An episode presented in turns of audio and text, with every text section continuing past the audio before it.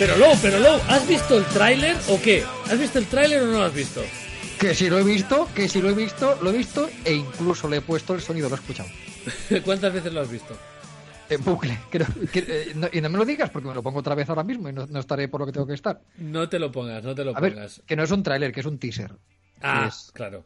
Porque es un poquito ahí, cuatro planos, tal y cual, pero es que da igual, yo con que salga un medio plano ya de, de lo que sea, yo ya eh, eh, estoy levitando, estoy levitando. El Claro. Nirvana, el Nirvana está cerca, amigos. Pero es que eso es lo que mola realmente, porque no quieres que te cuenten nada de la peli. O sea, tú, tú quieres que te generen ganas de ver la peli, pero no quieres que te cuenten nada de la peli, ¿no? Digo yo, vamos. Bueno, de O hecho, esto lo hicieron muy bien en la, en la Infinity War, Sí, que realmente muy poca gente sabía lo que iba a ver. O sea, sabía que iba a haber hostias, claro. pero, pero incluso los que fuimos al preestreno en Londres, Sí. No nos Tenías que decirlo. Tenías No, pero lo quiero, lo quiero comentar porque tanto en ese preestreno como en todos los que hicieron, salvo el del día anterior justo al estreno, que fue en Estados Unidos, Sí, eh, no ponían toda la peli para que nadie spoilease. qué bueno. qué bueno. Bueno, episodio número 3 de la segunda temporada de Antes del Fin del Mundo. El señor Isaac Sánchez lo elogio al aparato. El señor Rock Masageout Consumer al otro aparato. Y el tercer aparato lo maneja Penny J. ¿Qué tal, Penny? ¿Cómo estás? Hola, ¿qué tal? No sabía de qué estabais hablando. Estaba como, bueno, ok. ¿Cómo no sabes de qué estamos hablando? ¿No te gusta Los Vengadores? No. Fuera de este podcast. Bueno, pues Fuera nada, de- pues eh, ha, si- eh, ha sido un placer contar contigo en este podcast. No, la verdad es que no. Eh, pero, pero el concepto cine de superhéroes sí, ¿no? Bueno, el otro día vi Spider-Man, la, de Bueno. que son- la que es en animación, Sí. y me pareció una auténtica delicia gráfica y estuve todo el rato flipando en plan, no puede ser tan bonita, no puede ser tan bonita, no puede ser tan bonita. Me pareció preciosa, pero no el guion, sino cómo se veía y eso fue lo que disfruté, la verdad. Y ya no pues te no. decir más. Pues La no verdad es que es una maravilla de peli, ¿eh? Es, Sí, una, ¿no? es una pasa. Es la mejor peli que he visto de superhéroes en mucho tiempo. Y la mejor de animación, ¿eh? ¿En el serio? estilo, el atrevimiento en la animación es, es, es, no, es, es- ha, ro- ha roto esquemas. Ha roto Pero esquemas. este es el, es el Spider-Man negro, ¿no? ¿O no? ¿O me equivoco? ¿O no tiene nada que ver? Perdón, Bueno. sí. Son todos los Spider-Man. Bueno, todos. Unos cuantos. Es que hay, hay muchos Spider-Man alternativos. Y aquí Sí. como que juntan unos cuantos. Ah, vale, pero había un Spider-Man negro, ¿verdad? Sí, claro, Miles Morales, mítico. Miles Morales. Pero este no es Miles Morales, es como... Sí, sí que es Miles, sí. Sí, sí, sí. Ah, o sea, el de la Es- película es, la Miles versión Morales. Miles del cine. Vale, o sea, que es el Spider-Man negro. O sea, no negro de que... sí. O sea, negro de que es negro de piel, vamos. Muy bien, muy bien. Bueno, no, no sé, no sé, es que a lo mejor ha sonado súper mal. sigue cavando, sigue, sigue No, cavando. No, pero pu- es verdad. puede dar lugar a confusión porque hay un Spider-Man negro que es el Spider-Man con el traje de Venom. Cuidado. Eso es, exacto. No, lo digo porque hoy he visto el, el típico, el típico debate de Twitter de pues ya han puesto un Spider-Man negro, ya están con la inclusividad. Y el otro, "Fua, pues acaban de descubrir a Miles Morales, como si, ¿sabes? Y entonces he dicho, pues voy a ver de qué coño están hablando. Como ha hecho Penny J ahora, voy a ver de qué coño están hablando. Entonces lo he mirado y veo que en 2011 hicieron un Superman negro, que, o sea, de raza negra el- el- la persona, y que era en el Ultimate Marvel, no en la otra Sí, línea de en, en el universo Ultimate. Luego el personaje molaba mucho y lo, lo trajeron al, al- al universo tradicional. Y, y es verdad que dicen, eh, hay mucho, esto pasa mucho, de "Oh, eh, eh, inclusividad forzada, pero eh, con personajes que llevan pululando 12 años. Bueno, solo, eso lo hemos hablado aquí en el cómic, eh, aquí en el cómic, aquí en el podcast. Los cómics des- ha habido desde siempre eh, conciencia social, eh, diversidad, visibilidad, de ha habido de todo, ¿no? También habrá habido cómics muy conservadores, pero quiero decir que los cómics han sido durante muchos años la avanzadilla de, de algunos temas, ¿no? Creo, ¿no? Por, por lo que yo no he leído cómics antiguos, pero por lo que hemos Claro. dicho aquí. Sí, sí, sí. ¿Tú, tú- tú qué opinas, Penny, de, to- de toda esta queja de la inclusividad? Pues yo creo que es que siempre salen a quejarse. Lo que estabas diciendo del cómic, entiendo que cualquier forma de expresión artística siempre va a llevar esa crítica social que hay en el pueblo a- y la va a expresar. Y quizá por eso los cómics, que tampoco es que no leo cómics, lo siento, me vais a echar, supongo que total, la, ¿eh? la llevarán. Y entonces, es que en cuanto te sales un poco de la norma, es como, ¡ah, inclusividad forzada! Y es como, no es inclusividad, es que esa gente existe, ¿sabes? Es que existen más formas de seres humanos que un hombre cis hetero blanco, eh, asumidlo.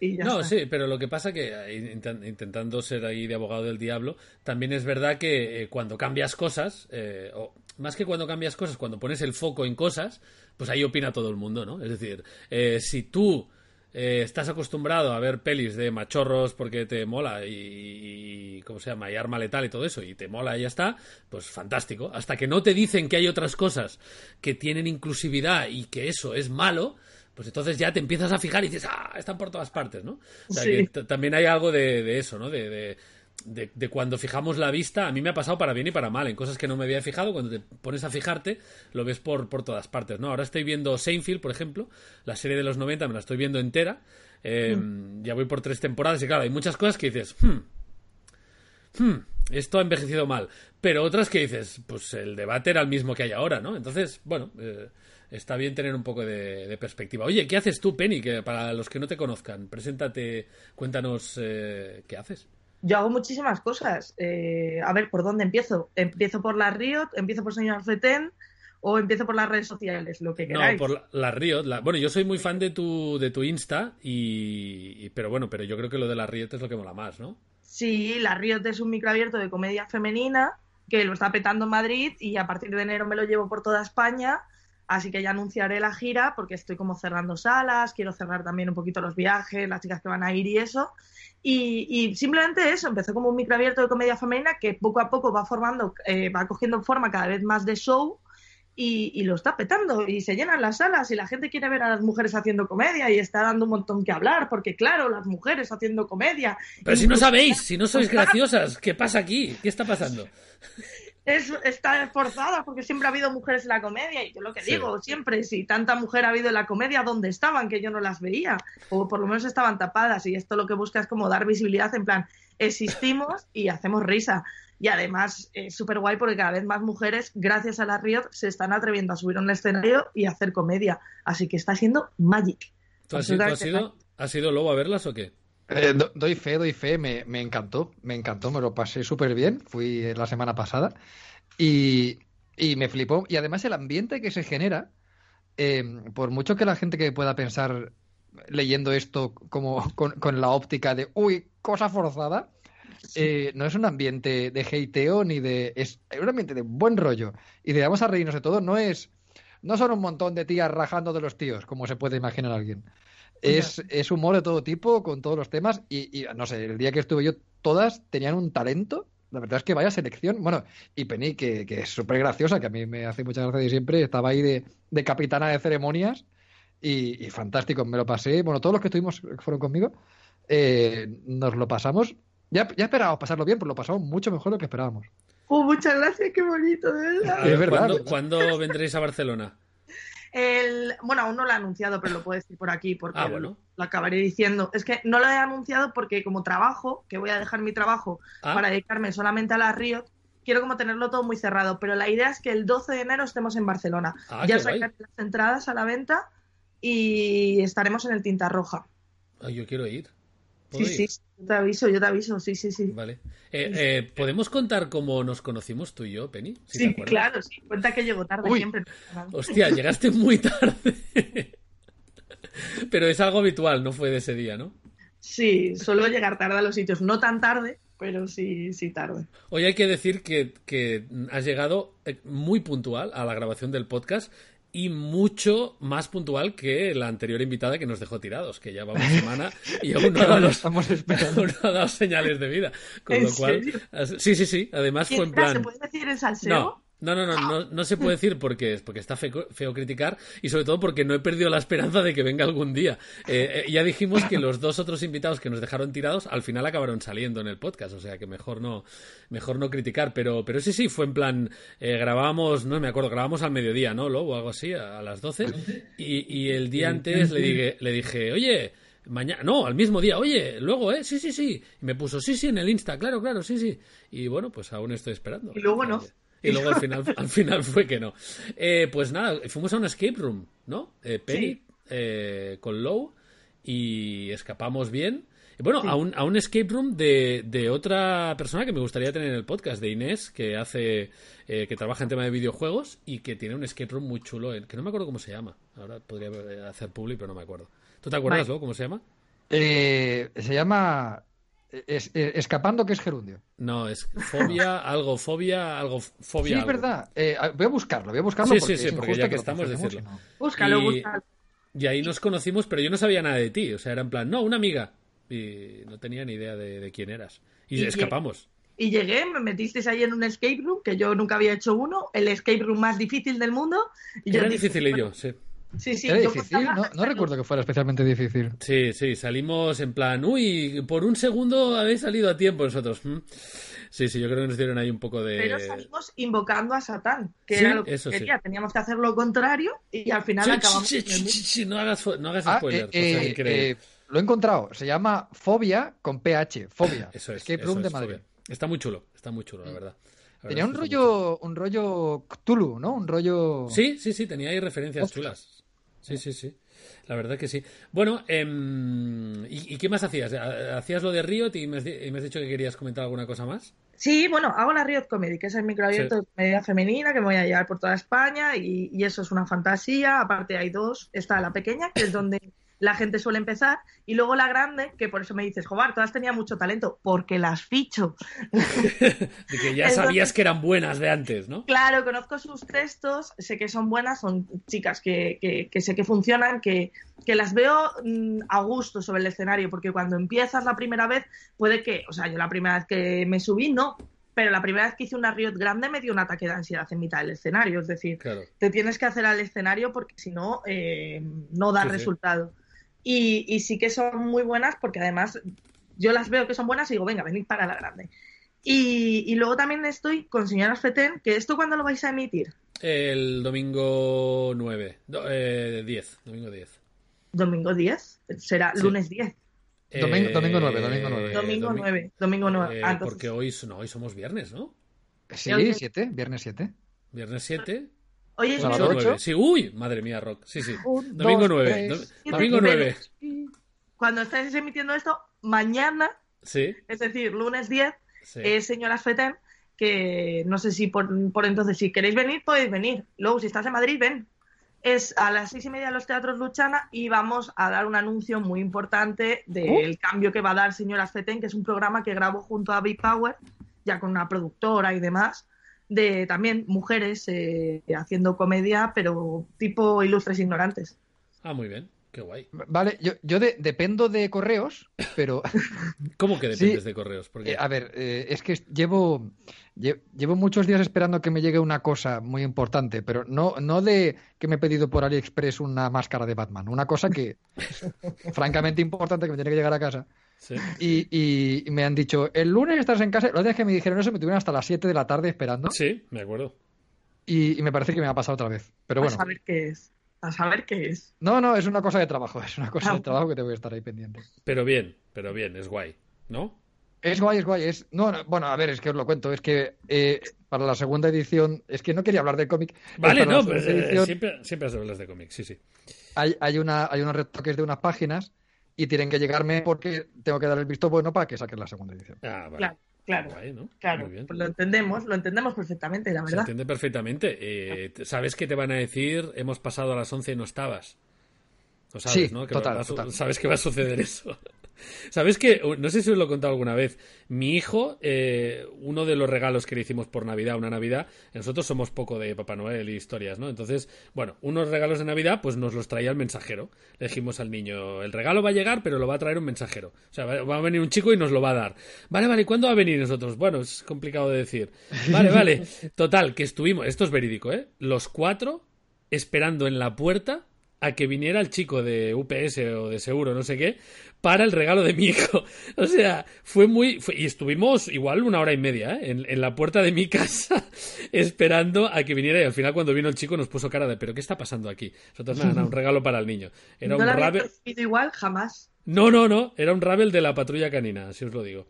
O sea Oh. que... Sí, sí, sí, y le hizo mucha ilusión, sí, sí. Bueno, nada, pues... Oye, eh, Eh, Sí, sí. Vas a dejar el trabajo, decías. Esto es un anuncio importante también, ¿eh? Sí, sí, no lo estoy diciendo, o sea, lo pensaba decir la semana que viene por redes sociales, pero sí, voy a dejar el trabajo porque realmente yo todo lo que monto es porque no me gusta trabajar, entonces más o menos creo que lo estoy consiguiendo. No, y Qué también bueno. porque realmente para organizar la Riot, para ir a señor Feten y demás, lo que hago habitualmente es pedirme días de vacaciones, entonces yo no he tenido vacaciones, se me habían acabado los días de vacaciones y llegó un punto que le dije a mi empresa, o tengo tiempo o lo dejo, porque yo me quiero dedicar a la Riot porque es lo que me hace feliz, me quiero dedicar a señoras Feten porque es lo que me hace feliz y aunque me gusta mucho mi trabajo, aunque me gusta estar aquí, eh, prefiero lo otro. Y me dijeron, bueno, pues, pues nosotros necesitamos a alguien a jornada completa. Y dije, Claro. pues, pues me voy. y me he ido, o sea, me he ido muy de buenas porque de verdad con mi empresa muy guay. Pero sí, he tomado yo la decisión de irme y dedicarme por entero a, este proyecto, a sacarlo adelante. Oye, qué guay, ¿eh? Yo, yo muy a favor de... sí. O sea, a, a mí me da mucho miedo y siempre le digo a la gente, no dejéis vuestros trabajos hasta que no lo tengáis muy seguro, ¿eh? Porque, porque hay gente que se flipa y, ah, Rock, tú dejaste tu trabajo para hacer YouTube, pues yo también lo voy a hacer. Digo, bueno, cuidado. Bueno, Rock, tú dejaste tu trabajo para hacer fiesta suprema. Imagínate, peor me lo pones. Pero, pero por suerte, por suerte lo hice. O sea que.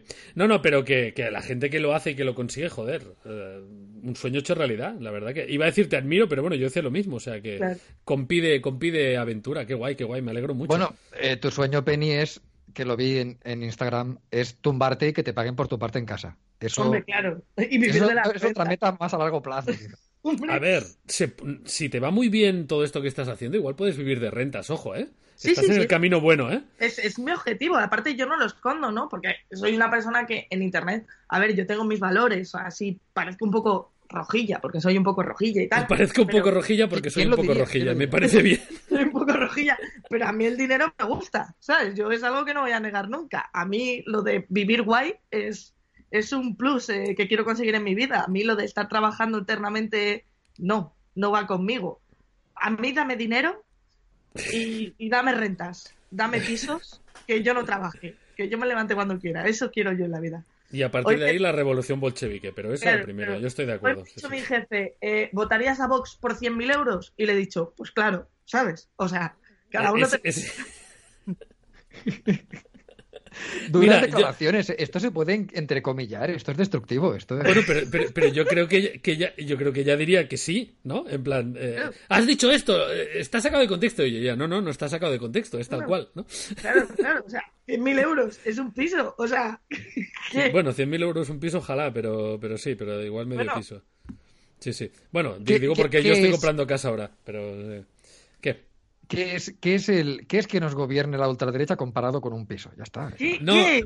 ¿Qué es? No, pero ¿Qué a ver, significa a ver. eso? Nada, yo nada, os nada. juro, os juro que hoy quería hablar de dos cosas.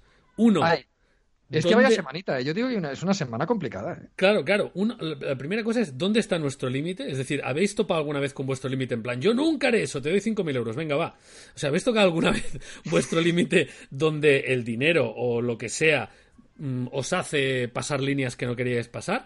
Y la otra era hablar sobre Vox. Y Penny lo ha resumido todo en, el, en, el, en, un- en una sola frase. Se ha abierto el melón. Se ha Sí, abierto sí. el melón. Claramente. Yo, de Eh. verdad, nunca me he visto en la situación de decir, vale, estos son mis principios y los dejo a un lado por dinero, pero porque no me han ofrecido el dinero. Ya, Si no te han ofrecido el suficiente, pero eres consciente de que hay, de que esa línea existe, ¿no? De que eh, a cierta cantidad de dinero eso podría pasar, ¿no? Es que con principios no se come, ya te lo digo yo. Ya, ya. No, no, yo, tú, Low, eh, me consta que has dicho que no a alguna campaña de bastante dinero eh, por principios. Yo también lo he hecho. Pero también te digo que mi línea alguna, la he visto bastantes veces, ¿eh? La línea de la coherencia de, bueno, si puedo conseguir esto que realmente necesito o que me apetece o que tal, a cambio de tragarme algún sapo, yo la verdad es que lo he hecho. No sé tú, Low, si lo has hecho alguna vez. No hace falta que cuentes el qué, pero... Ay, pues seguramente me haya tragado algún sapete. Pero soy tonto. Soy muy de decir que no porque no me mola el rollo. Pero además, eh, además se lo digo. Se lo dices a ellos, las puertas ya para el futuro. ¿no? No, pero... Eh, pero soy muy tonto. pero- Yo podría ser muy rico si tuviera, si tuviera menos. Ay, me estaba acordando de, de esa película, de una proposición indecente. Hombre, hombre, buenísima. ¿La recordáis? ¿De qué Sí, año sí, es sí. esta peli? 90 y poco. 90 o 91 incluso. Ahora, ahora lo busco. ¿Tú sabes cuál es, Penny? Es que me suena, pero no sé qué proposición le hacen. Pues follársela. O sea, es Robert Redford le dice a Demi Moore que, bueno, le dice a Woody Harrelson que se quiere follar a Demi Moore, que es su mujer. Y Ajá. por Eh, un, eh, es curioso que se lo por un diga millón de dólares. al marido en vez de Le a... pide, Bueno, sí, no, se lo dice a los le dos, pide pero quiero decir que... varón, a su dueño. sí, igual, no, que la de eso. Igual, igual he dicho eso y no es exactamente así, pero la que- cuestión, la cuestión es que Woody Harrelson se mosquea un montón Y, y, es como que si Woody Harrison no quiere, pues eso no va a suceder. O sea, realmente el que tiene que decidir no es ella, sino, sino el marido, ¿no? Que es un poco así. Pero, pero sí, sí, eh, de eso va esa peli. Sí, sí. Y es del 90. Ahora lo busco, ahora lo busco. Pero no Eh, sé del, si- noven- del 93. Del 93, ¿ves? Claro que Sí, lo, sí. tiene, lo tiene que decidir el marido, porque si es por ella, es un sí, claramente. Ah, no, no, claro. Bueno, es que ne- Es que necesitan el dinero. Claro, sí, sí. Necesit- necesitan el dinero y Demi Moore pone un poco de cara de, bueno, a ver, es Robert Redford, ¿sabes? O sea, quiero decir, tampoco estamos aquí, tampoco voy a tener que hacer muchos ascos, ¿sabes? o sea, casi que si me pide matrimonio dejo a uno y me voy con el otro, ¿sabes? O sea que sí, sí, pero pero bueno, la peli va de eso, ¿no? De dónde están tus límites, de dónde hasta dónde dices que sí, dices que no. Pero yo creo que en YouTube quizá porque lo ve todo el mundo, eh, por lo menos tú y yo, Low, tragamos con menos sapos, ¿no? ¿Puede ser eso? Que como es una cosa pública, eh, tengas más miramientos. Puede No sé si ser. me explico. Sí, sí. A mí no me viene Robert Redford a que haga cosas a oscuras.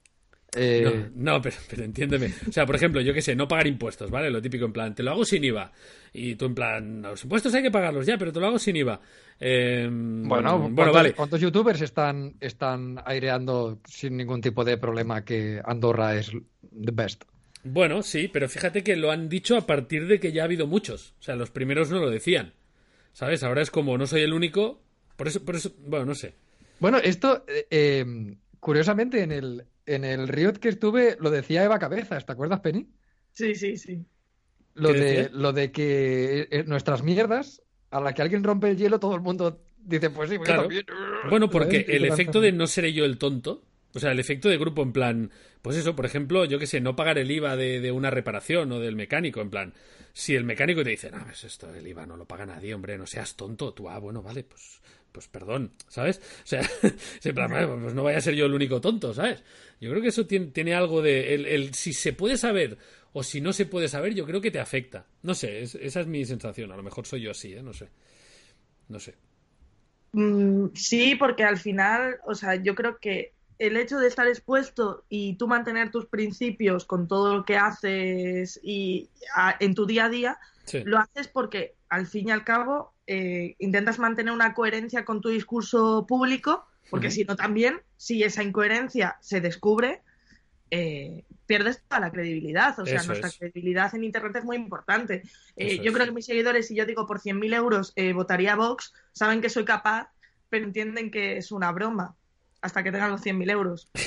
Pero- No, que es una broma o, o que, o que, o que, bueno, o que, o que esa es tu situación ahora mismo. Quiero decir, a ver, que, que al final. O que también pueden entender que, evidentemente, si a mí me ponen sobre la mesa, toma 100.000 euros, vota a Vox, vale más el mensaje que yo voy a dar en contra de la derecha eh, Sí, público que el hecho de que voto. yo meto una papeleta votando a Vox, ¿sabes? claro. Sí, sí, sí. sí. Entonces, eh, no sé, es como que yo sí que impersonalmente, pero ya no solamente a nivel con el dinero, sino eh, cómo me comporto en mi entorno, eh, cómo me relaciono con el resto de youtubers. Intento como mantener mis principios para que si en algún momento, hombre, a ver, no con miedo de que en algún momento me pillen, sino para tener una coherencia, mi mensaje, lo que yo estoy intentando decir a la Sí. sociedad con lo que yo soy.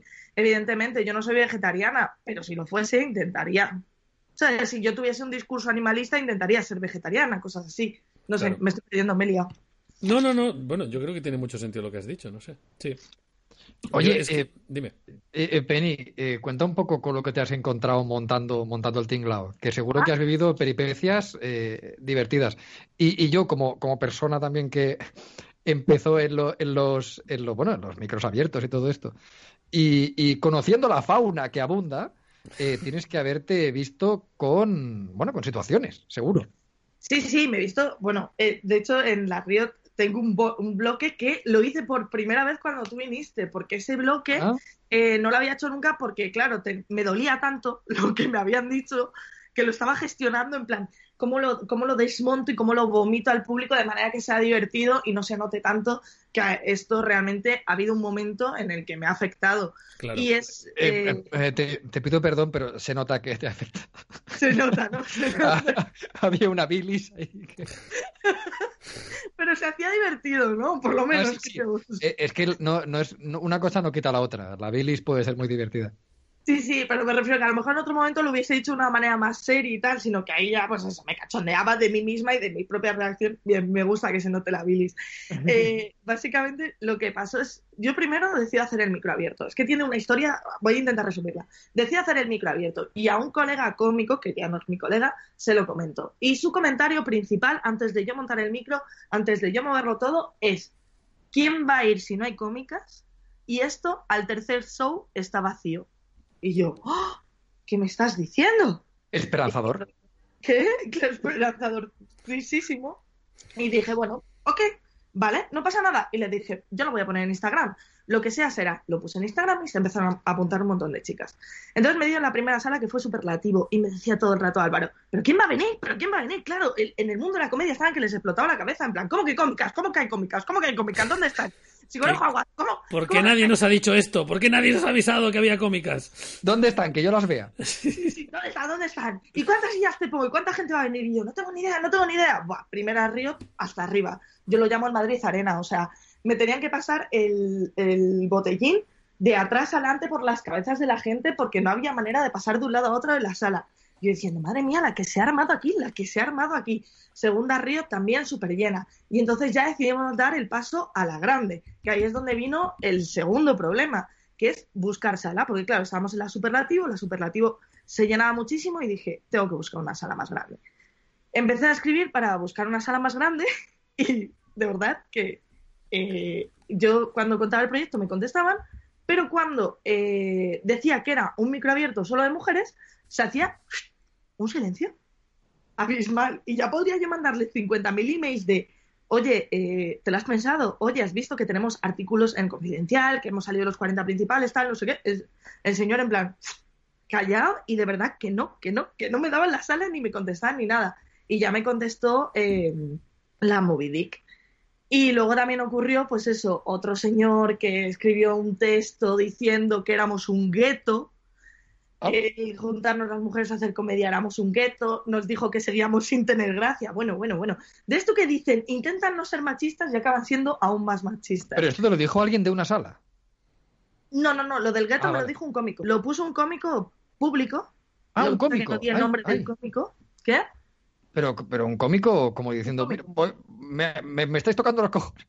Sí, un es esto, reconocido puso ese artículo en, bueno, puso ese texto en su Facebook y se hizo muy conocido y lo empezaron a compartir por Instagram diferentes cómicas y cómicos. Y claro, yo me vi en un abismo de decir, Buah, estoy aquí poniendo todas mis fuerzas en que me ha costado conseguir una sala, en que estoy haciendo la, cartelería, estoy gestionando a las chicas, estoy llevando el show, estoy llevando a los invitados, a la prensa, estoy pidiéndome días de vacaciones para organizar tal, y llega este mendrugo y me pone a caer de un guindo. Claro, ahí yo me cabré y como soy de aluche, pues de verdad real que miré un Cabify cuando me enteré de que estaba en una sala que seguía poniéndome a parir, me pilló un Cabify para ir a encararme. Lo que pasa es que luego miré el precio del Cabify y recibí un poquito. pero, pero, eh, pregunta, perdóname por la pregunta inocente, pero ¿Tú, ¿Tú, por qué crees que, existe esta reacción? Es, eh, o sea, te, pongo tres escenarios. Una es porque me molestan las mujeres, la otra es porque veo que mi negocio establecido puede temblar y la otra es por no quiero mezclarme con algo todo mujeres porque sé que va a generar polémica y no quiero verme metido en polémica. pregunto, ¿eh? ¿Tú qué crees que es lo que se da más a menudo? Yo lo que creo es que eh, es miedo, es simplemente miedo, envidia, furia, es rabia, porque al fin y al cabo, y esto supongo que tú también lo has vivido, Lou, cuando empezaste a hacer stand-up, no sé si, si te ocurrió que notabas el odio de por parte de la gente que se dedicaba a hacer stand-up más underground, de, ah, estás aquí porque eres youtuber.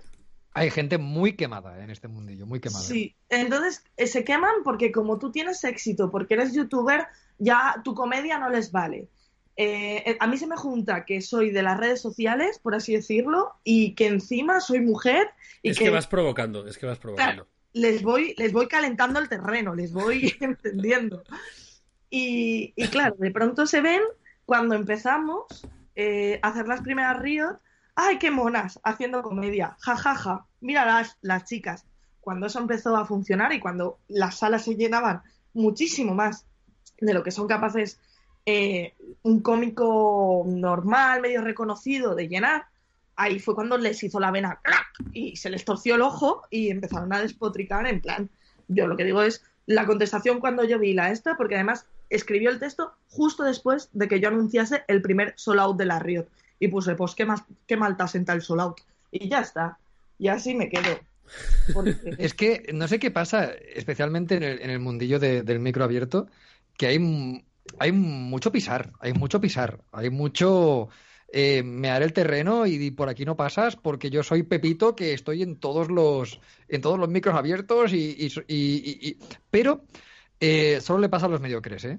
A la gente buena y con talento de verdad no le pasa eso. Son Pero los yo- mediocres que pululan por ahí, que están todo el día, eh, que creen que si no funcionan más es porque los demás no les dejan. cuando Eso te, eso ser te va a decir, si tienes la sensación de que estás en un mundo extremadamente competitivo, que de repente entre la mitad de la población es como, no, no, no, no, no, que bastante lío tenía ya con solo tíos, ¿no?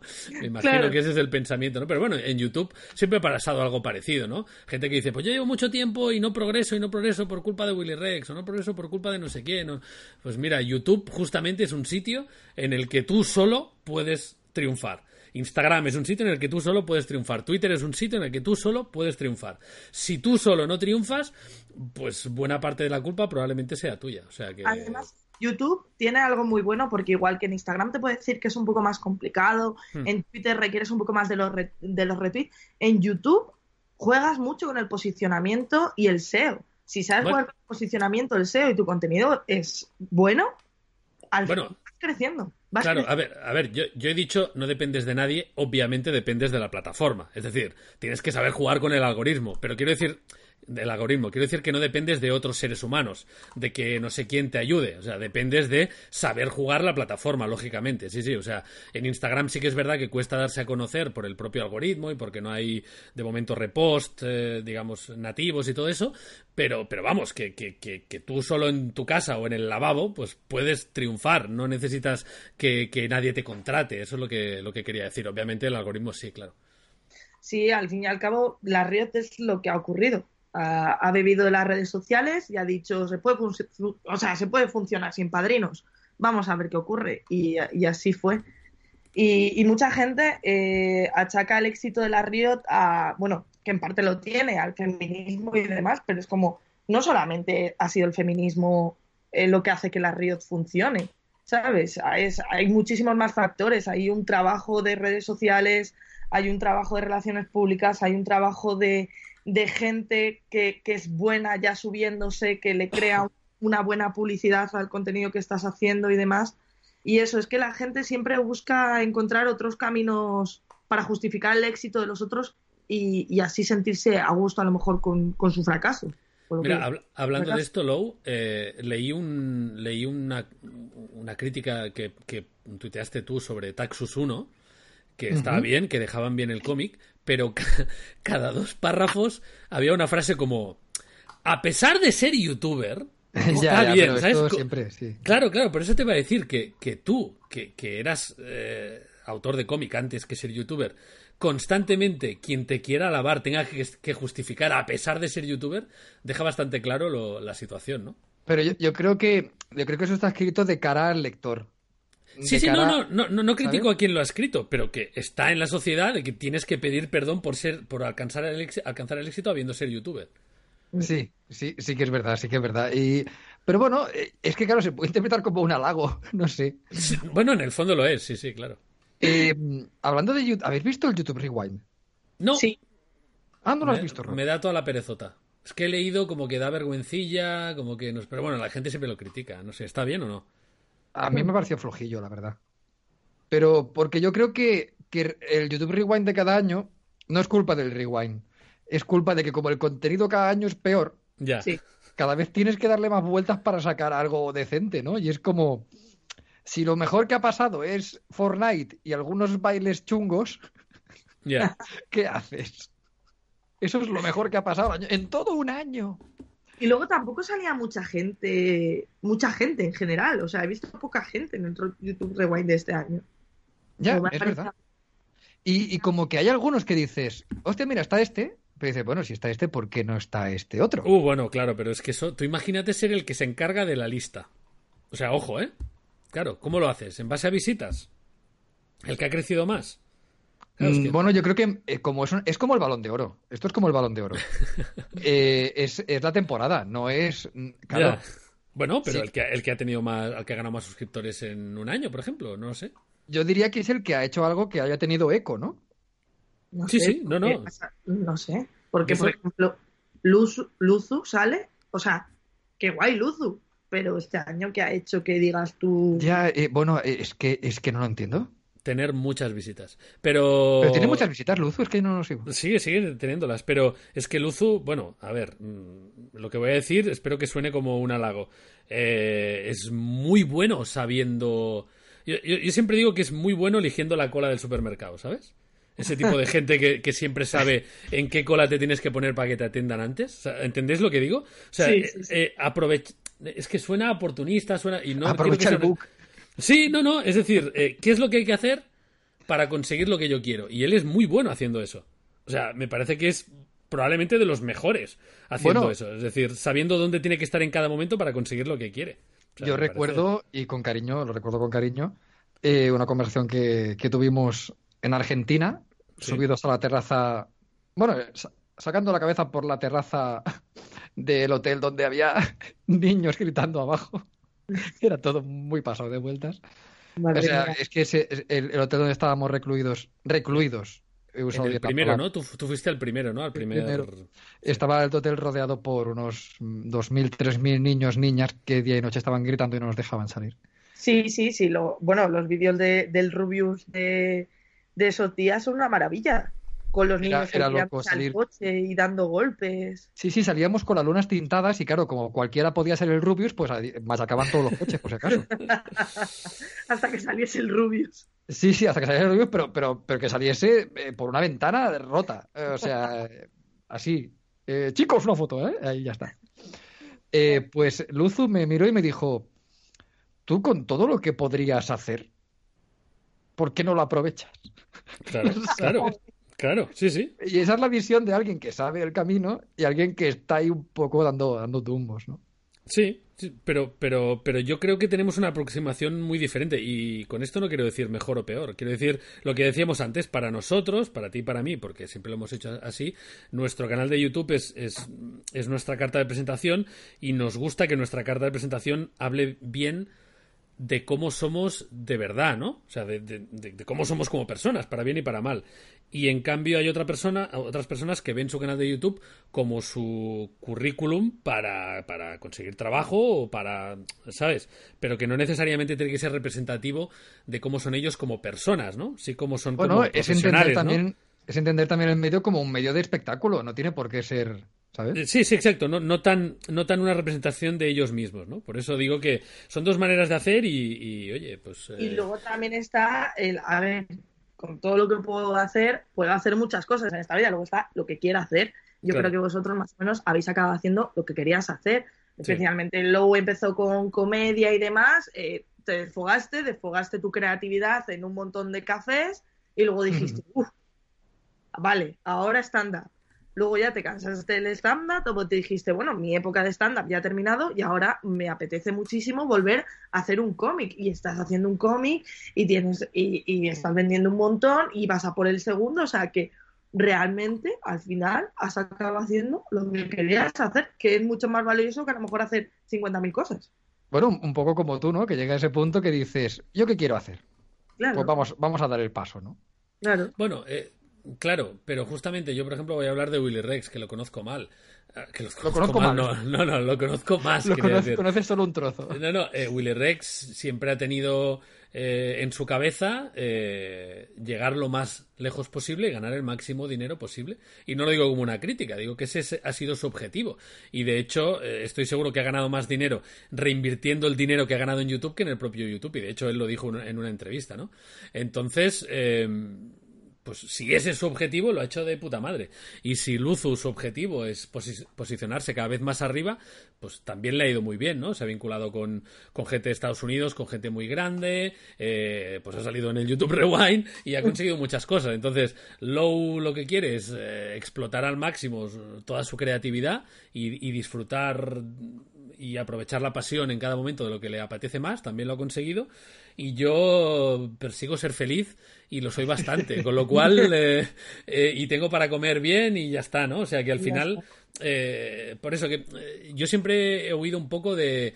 esto es YouTube bien y esto es YouTube mal, ¿no? Así debe ser un youtuber, ¿no? yo creo que lo que está mal es mentir, pero a partir de ahí... pero luego, luego tenemos casos de youtubers que, que se nota que su ilusión era salir en televisión. Y ah, sí, este, esta semana última hemos visto por la tele, yo he visto los informativos a un youtuber sí. que ha salido ahí con la gorra para atrás y muy Ah, sí, es verdad, es verdad. Y digo, mira, esta es, ¿no? es, digo, es un paso en su carrera, ¿no? La televisión, los, los medios, digamos, tradicionales, yo creo bailando Fornite, ¿no? Además. ¿Cómo? Ha salido bailando Fornite. Claro, claro. Digamos que esa pasión por extender la cultura intrínseca a YouTube, ¿no? A pues quizá a un público, a una señora que de repente vea el baile de Fornite en su telediario de confianza y diga, vaya, ¿qué debe ser esto? Me interesa. Y esa señora pueda hacer un Twitch mañana de Fornite y decir, he descubierto algo gracias a, que esta, esta gente no, no, se reduce a su colmena, sino que aparece en medios por su, por su labor, no porque nadie los haya puesto ahí. Por su labor como acosador. O sea, muy importante. ¿Queréis que hablemos de Dallas en serio o no? Oh, sí. sí, vale, vale. Em, a, ver, a mí me da un poco de, cosa, pero es que a mí, a mí me gusta como, como fenómeno, o sea, como fenómeno de lo que está pasando. como fenómeno Black Mirror eh, es el top. Sí, porque esa escena de él llegando al juzgado, grabándose con el móvil y vacilando a los periodistas, lo ves en Black Mirror y dices, bueno, sabes, un poco con el tópico del youtuber, pero, pero sí, sí. Eh, no, yo, yo, lo único que voy a decir es que. Mmm, hostia, a mí me preocupa, o sea, por supuesto me preocupa si lo declaran culpable, me preocupa que, lo, que, lo, que haya hecho esto porque está mal, evidentemente. Pero me preocupa que él se crea el personaje de tal modo que realmente esté bromeando sobre una cosa que es muy grave, que es que te sienten en un banquillo acusándote de abusar de una menor. O sea, me luego dijeron que durante la declaración lloró y tal, y bueno, como que le afectó pero un poco más. Es un psicópata. Ya, ya, bueno, pues, pues eso es lo que me parece más grave de todo esto, ¿no? ¿Habéis, visto, ¿habéis visto un documental que ha hecho un youtuber americano sobre eh, uno de los vaines americanos que luego se acabó siendo youtuber de los hermanos rubios? los, los que. Los, dos Pauls, ¿no? Sí, del, del pequeño. Sí, Logan Paul y el pequeño no me acuerdo cómo se llama. Sí. Ah, no, no, no, lo he visto, no, no sé qué es Pues hay un documental en YouTube que, que se ha hecho súper famoso, que lo ha hecho otro youtuber americano, y el principio del documental, porque claro, luego ha ido evolucionando, ya incluso a llegar a hablar con Logan Paul, porque Logan Paul, no sé si es Logan o no me acuerdo bien el nombre. El, otro, sí, sí. Sí, el otro. Cuando vio el documental eh, se puso muy triste, pero vamos, lo que viene a demostrar es que es un sociópata el otro. Mm y todo lo que cuenta de, que, porque es un sociópata, lo cumple Galas a la perfección. Pero ¿qué, qué, cuál es la definición de sociópata exactamente? Porque igual a veces usamos los términos a la ligera, ¿eh? Em, a ver, que eh, no tengo aquí la definición delante, pero básicamente lo que viene a ser es, es gente que carece de una empatía, igual que los psicópatas, y, y hace más o menos eh, como que refleja cosas de la sociedad para conseguir sus objetivos, pero que realmente nada de lo que hace lo siente o, es como medio consciente de lo que hace. Una de las cosas que cuenta es, por ejemplo, eh, que no les importa poner a sus amigos en peligro, hacer bromas de muy mal gusto en la que pones a tus amigos en peligro por conseguir unos cuantos likes, en el que eh, siempre hay otra cosa que cuenta que es muy curiosa, que es lo que hace siempre Dallas, que es cuando se te acusa de algo, eh, le acabas dando la vuelta para volverte tú la víctima y que los culpables son los demás. Pero que tienes una capacidad de darle la vuelta eh, que, incluso convence, que son gente que tiene mucho carisma y, y, demás, y que básicamente de lo que, como son ellos, es manipulando a la gente para su propio beneficio de manera continua, pero una manipulación muy, muy exagerada. Es muy bueno el documental, lo tenéis que ver.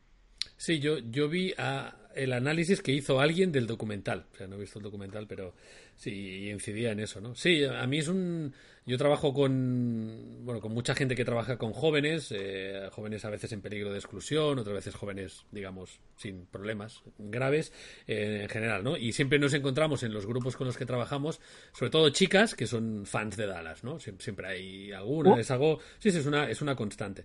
bueno, es, es, el, es un, digamos que es el, el, gran target que tiene, ¿no? Sí, sí, sí, eh, esa es la realidad. Y entonces, siempre que sale, ah, pues mi youtuber favorito es Dallas, yo siempre pongo alguna cara, digo, bueno, nada, no, no, ya, lo trabajaremos, eh, ya, ya intentaremos ver por qué te gusta y tal, pero no es en plan, ¿pero qué haces? No, no, ya lo trabajaremos. Entonces siempre los monitores me dicen, bueno, ¿quién es Dallas? Digo, tú mírate un vídeo y me, y, me lo dices, me dices a ver qué opinas.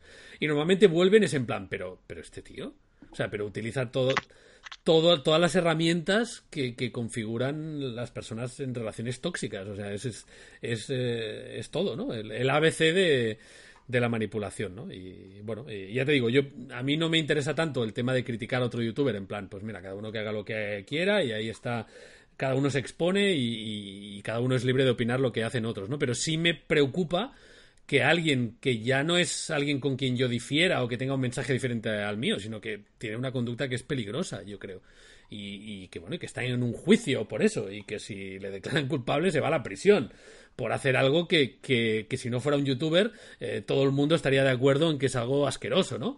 Entonces, quiero decir, si no, si no fueran fans de, de él, pues eh, opinarían que esto está muy mal. Entonces, no sé, realmente me preocupa. Que a lo mejor es porque soy padre y me preocupa más, pero no sé. No, no, pues para preocuparse, para preocuparse. Yo, yo me pongo, quiero decir, yo ante estas cosas siempre me pongo, es como, yo voy a hacer un paralelismo un poco raro. Eh, es como el caranchoa. Sí pero ahora voy a, desarrollarlo.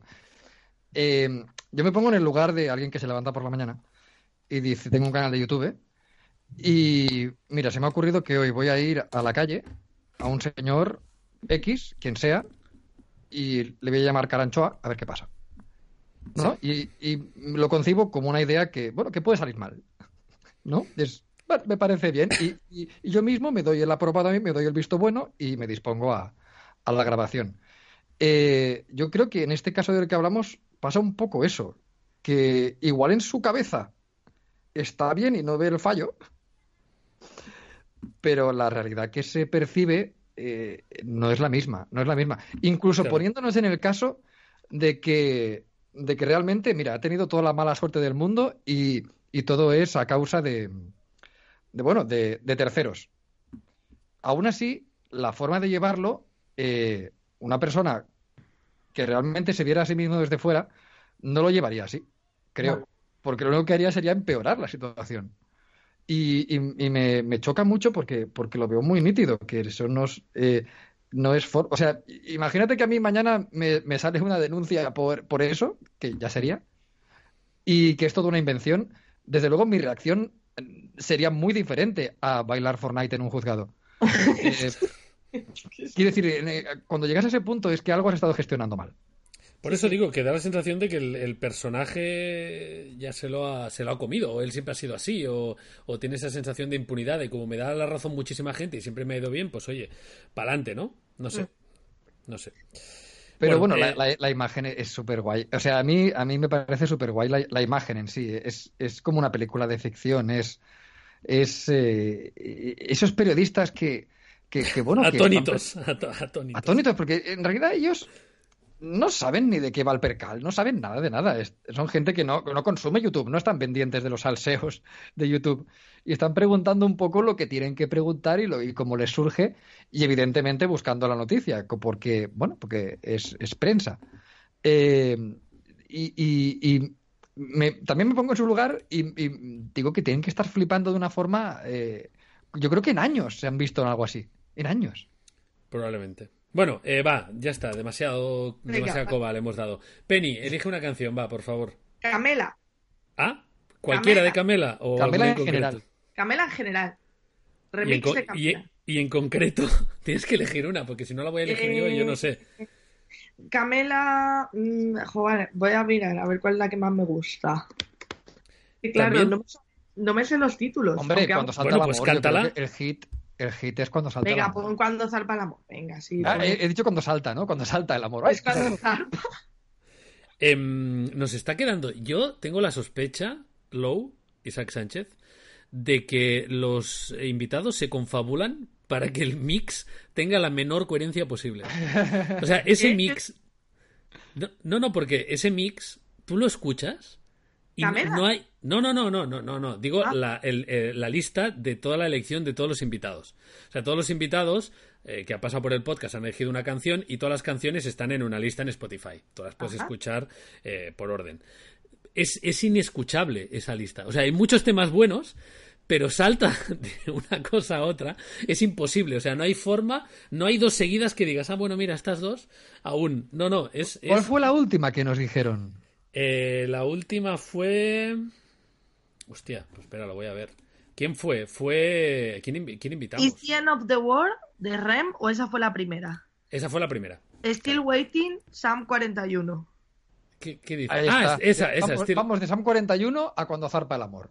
Pero claro. es que an- antes era Goliardos, de la época. Sí. Y antes de eso, Tarántula. Tarántula. Y antes de eso, Low Life de Poppy.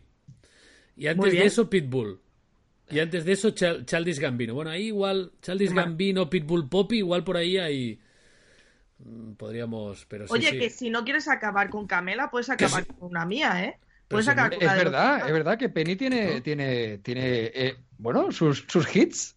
Pues, Sí. bueno, si me, si me parece muy bien y si quieres la ponemos, pero tú has dicho Camela, Camela ponemos. Si no era una crítica, es al revés y me encanta. No, Yo, no, cuanta eh, más mira, diversidad. no, ahora pones mi hit. Ahora pones mi hit. Ah, bueno, vale, pues escucháis Camela en vuestra casa y, y aquí No, pondremos. mira, eh, para Came- eh, tengo la letra aquí para cantar un poco Camela. pero espérate, Hace ya hit- algún tiempo que vivo sin ti. Eh, Ojo, ¿eh? Y aún no, a ver, la letra, y aún no me acostumbro, ¿por qué voy a mentir? que te voy a decir. Sí. Juntos acordamos mejor separados. Madre por mía, madre mía, es- un drama esta canción, ¿eh? Y- ¿Qué? Que es el desamor, es el desamor. Pero escúchame, eh, Penny, tú tienes canciones, están en Spotify. Sí, pon los lomanos. Los Lomanos. Vale, Sí. Y está subida Carmen Lomana, que es la, la primera que hicimos. Que es la buena. Que Bueno. es la buena. Estuvimos en Sol y todo, cantando delante de 20.000 personas. Vale, Carmen orgullo, Lomana ¿no? rica pero campechana y gente que Sí. no apetece. ¿Cuál quieres Pues, que pongamos? Carmen Lomana. Carmen- rica campechana. Pues esa es la que pondremos al final. Y si a alguien le ha entrado el, el apetito de Camela, pues que se escuche Camela por su cuenta, que también está Claro. en Spotify. También no pasa nada. No pasa nada. Bueno, eh, pues eh, de todos los temas solo queda Vox. A no ser que queráis sacar vosotros otro tema. Ay, por favor. Sí. Mm, ¿Hablamos de Vox? Si queréis, sí. No sé, es un tema candente, ¿no? Yo creo que, yo creo que, que a- Pero es, que no, es que vaya semana, es que no puede ser, no puede ser. yo no he dicho nada. Yo no he dicho ¿Puedo nada de de un temita? ¿Del temita? Sí, pues hablar de lo que ¿El quieras. El temita de los falsos de izquierdas. ¿Puedo hablar de ese tema? Ah, Ojo, bueno, sí, ojo. claro, sí, porque aquí, aquí como Ojo. somos un poco de izquierda, siempre, siempre tiramos para el otro lado. O sea, que si quieres meter caña contra la izquierda, adelante. Claro que quiero meter de hecho, caña. yo me puedo sumar, ¿eh? Creo que No, sí, tú Lou también, que el otro día te dijeron que nunca criticabas a Podemos. Digo, no, que va. Anda que no. Hay, hay un grupo, eh, hay un grupo social nuevo que yo lo llamo los machistas de izquierdas y yo y mucha gente, Vale. que mm, entre ellos está Sotibars, me da igual, yo siempre me toca ¿Quién? Pero Soto Soto Ibars Ibars. es de, es de izquierda, Soto Ibars. Pregunto, ¿eh? Se supone que sí, según Ah, él dice, dice que es de izquierda. ¿De Y quién luego, habláis? eh, es un tuitero. Es un tuitero. Bueno, escribió Soto Ibars, escribió un libro que se llama Arde en las redes, ¿no? Creo, y con eso ha tenido mucha fama. Ah, Soto y Bars. Sí, Sí. Colabor- Está. colaboró en el programa de radio en el que salgo yo, colaboraba a menudo, sí, sí. Y ah, tiene foto en blanco y negro. Eso es que tiene cosas que decir. Pues ese chico, eh, bueno, yo lo tengo un poco bueno, porque además eh, subió un vídeo con un tío hetero blanco. O sea, Sí. para mí Soto Ibars y un tío hetero blanco son el mismo tipo de, de ser humano.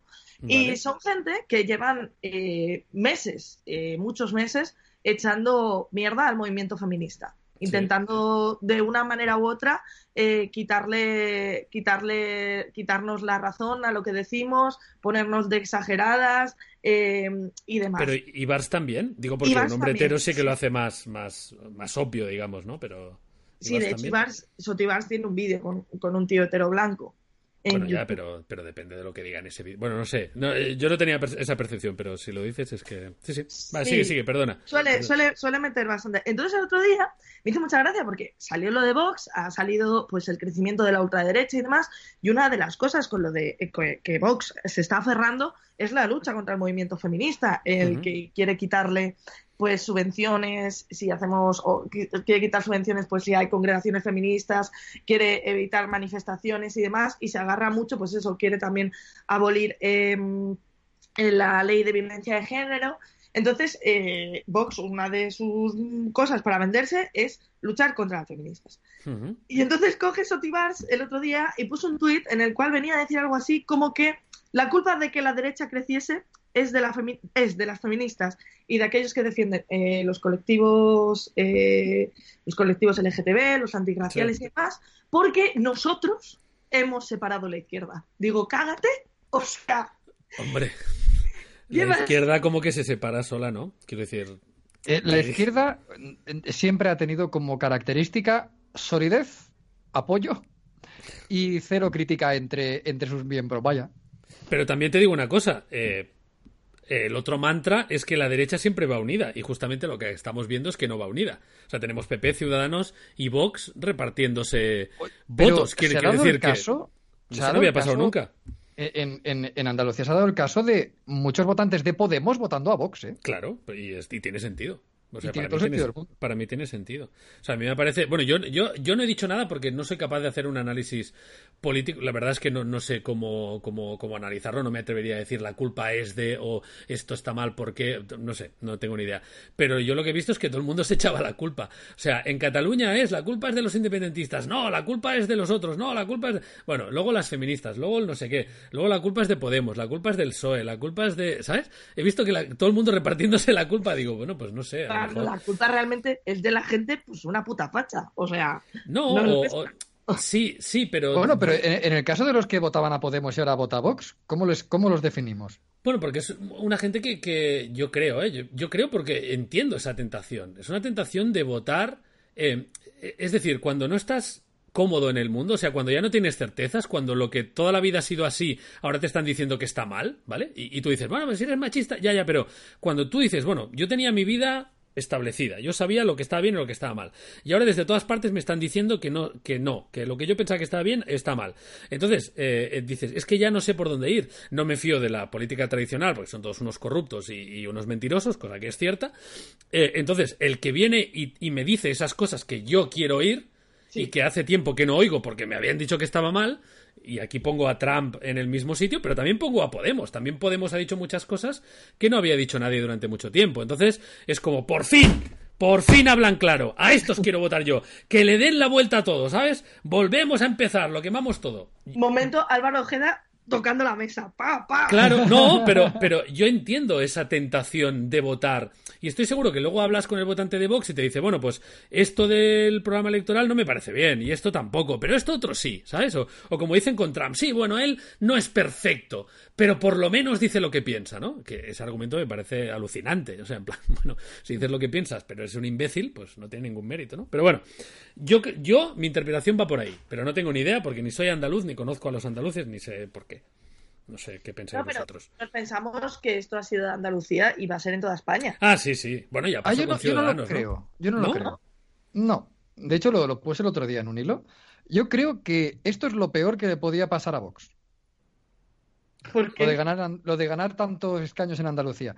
Porque el fenómeno este de los. Ya ni de derecha, ni de ultraderechas, ni de ultrafloripondios. De todos los partidos eh, que yo llamo de sufle de temporada, ¿sabes? Que se inflan durante un tiempo porque se hace popular, porque está eh, el chup chup. eh, realmente de, de consistencia carecen bastante. Ujú. Y su, su fuerza está en la sorpresa. Y una vez se gasta el, el elemento sorpresa, eh, es inevitable que se vaya deshaciendo el soufflé.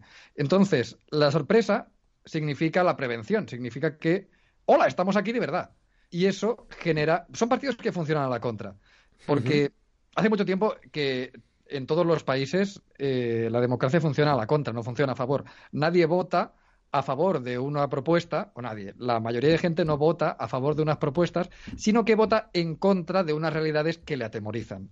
Está el caso de mm, Ciudadanos en Cataluña. Nunca tendría, nunca hubiera ganado las elecciones, no lo olvidemos, si no hubiera habido el, movimiento independentista, porque eh, Ciudadanos era tangencial en Cataluña. El hecho de que, hola, los independentistas existen, hace que se vote a la contra y Ciudadanos crezca sin valor propio, sin consistencia propia, simplemente porque algo nos atemoriza, votamos a la contra. Bueno, y, podemos, y podemos, también, perdona, y Podemos también, también creció diciendo, vamos a echarlos, pero luego cuando tienes que convivir con los que quieres echar, se desmonta todo el tinglado, ¿no? Exacto. Una vez, se les, eh, una vez el topillo saca la cabeza, se genera una conciencia de que esto existe y el topillo empieza a enterrarse solo. Y yo creo que han salido demasiado pronto. Si hubiera habido elecciones generales, eh, hubieran jugado la baza de la sorpresa y hubiera sido mucho más grande. Yo creo que ahora eh, va a haber, de nuevo, dan miedo, esta gente da miedo, y ante el miedo se genera la misma reacción que les ha hecho crecer, que es votar a la contra.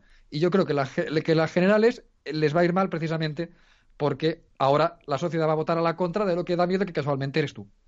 Bueno, puede ser. A ver si esta teoría, a ver si esta teoría es real. Oye, Lou, tengo que decirte que me ha gustado mucho este análisis, ¿eh? Sí, ahí no. es, lo que, es lo que me viene a la cabeza. No, no, pero que no, lo digo porque en, en, en, en, en, otras, en, otras, en otras épocas eras más, pues esto es una mierda, son unos. ¿Sabes? Que ha habido o sea, me ha gustado la profundidad del análisis. De hecho, yo no. Cuando lo leí en Twitter dije, hmm, tiene bastante razón. Y ahora que lo has desarrollado, me, me, me mola.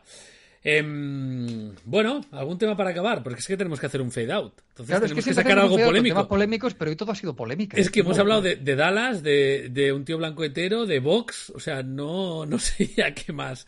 De feminismo, no, no sé qué más podemos. Como acabemos con un tortilla con cebolla sin cebolla o o algo así, no sé. ¿eh? No, sé si hay un tema aún más polémico con el que podamos, podamos acabar. No hemos hablado de sexo, ¿ves, por ejemplo? Bueno, también podemos hablar de eso. A mí me da igual, la verdad. Hablamos de sexo. Hace mucho que no hablamos de sexo. En este... A veces hablamos, ¿eh? Mira, voy a, voy a contar una anécdota. Eh, perdón, ¿eh? eh en, un programa que hacen en Cataluña de adolescentes, que está bastante bien, entrevistaron a, dos chicas Instagramers. Creo que eran Instagramers, como muy famosas. Y chicas tendrían como 20 años, ¿no? Podéis imaginar las típicas Instagramers y tal. Y las entrevistaron. Y una, una era como más así timidilla y la otra más echada para adelante, ¿no? Y una de las les hacían un test y tal. Y una de las preguntas es: eh, ¿Vosotros os masturbáis? Y, y, una, como más atrevida, dice, sí, claro, ¿sabes?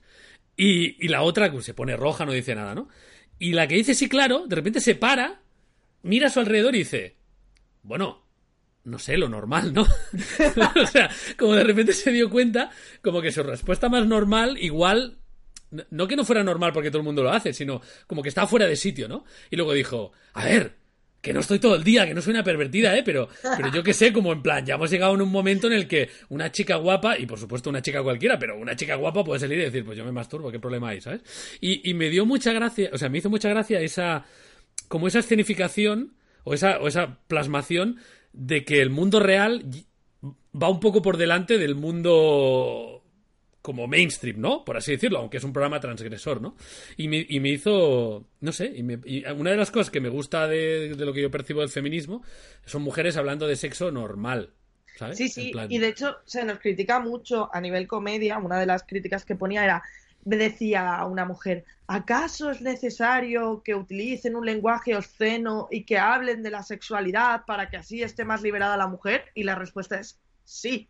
Porque llevamos tantos años que no hemos podido hablar de nuestra sexualidad, que nuestra sexualidad ha quedado reprimida a un plano únicamente para satisfacer al hombre, que cuando hablas de tu propia satisfacción, de lo que a ti te gusta, de lo que tú vives y demás, te estás liberando. Y es curioso porque si llegan a ser dos Instagramers a los que les hacen esa pregunta, son dos tíos dándose de codazos entre ellos diciendo, ah, ah, las pajas, las pajas, las pajas.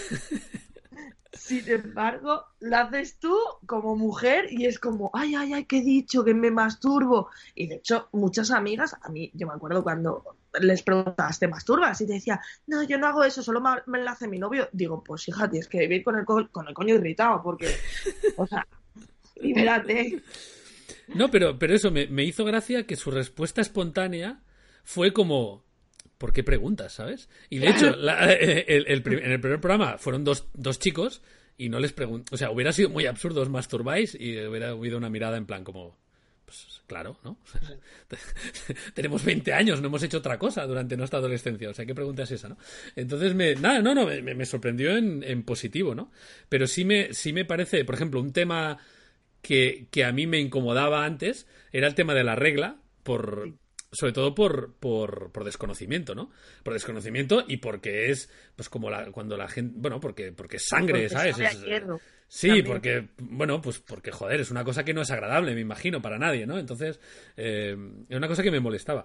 Pero, pero justamente el, el poder hablar abiertamente de eso, creo, creo que ayuda a, pues a que te dé menos cosica o que, no sé, que lo naturalices un poquito y que puedas también eh, ponerte del lado. Yo me acuerdo cuando yo entrenaba a chicas, pues muchas veces era en plan, hoy no vengo a entrenar porque tengo la regla. Bueno, pues. eh, y, y- y- y había chicas que realmente lo pasan muy mal y, y- y cuando empiezas a entenderlo te das cuenta de que es algo pues que sería una- un putadón si nos pasara a nosotros, la verdad. Sinceramente, estaríamos todo el día dando por culo con eso.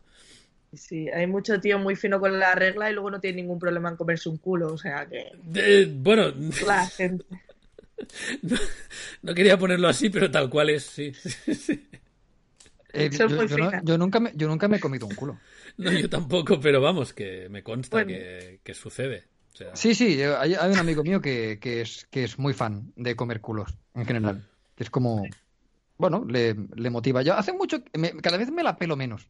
Esta Tú. canción se la dedico a Carmen Lomana, que me dio en adopción a una Bueno, bien, familia ¿no? inglesa en Lo digo- 1990. Y ahora he vuelto a que me des la paga. Dale el dinero. Mamá.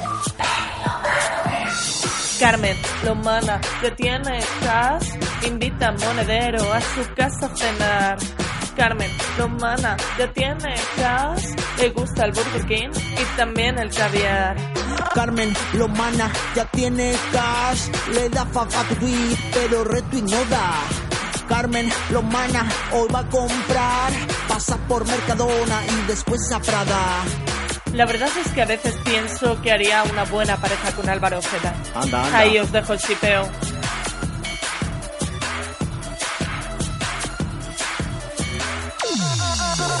Rica pero campechana es nuestra Carmen Lomana. Rica pero campechana es nuestra Carmen Lomana. Rica pero campechana es nuestra Carmen Lomana. Carmen Lomana ya tiene cash, pero las de Eva le debe un pastizal. O no, la verdad es que me, creo que me lo estoy inventando. Yo lo he escuchado, pero es que es que no me importa, la verdad. Carmen Lomana, merienda en Colón. Y por la tarde escribe La Razón. Que artículos de mierda no los leáis si no queréis perder la fe en la humanidad. El otro día vi un vídeo de Carmen Lomana en el Club de la Comedia, os juro que es verdad. Ahora que lo pienso, Carmen Lomana siempre tuvo caso, eran sus amigos los que me tenían caso. Bueno, da igual, ya está hecha la canción y no vamos a poner a hacerla otra vez. Así que venga, tira, nena. Carmen Lomana, bastante clasista, pero a la gente eso le hace mucha risa. Carmen Lomana, que tiene cash, invita a Monedero a su casa a cenar. Rica pero campechana es nuestra Carmen Lomana, rica pero campechana es nuestra Carmen Lomana, rica pero campechana es nuestra Carmen Lomana, rica pero campechana es nuestra Carmen Lomana. y que no tienen dinero cash para ir al supermercado. El pobre de siempre que ha estado pidiendo tal, bueno, está acostumbrado. Hay unos dramas.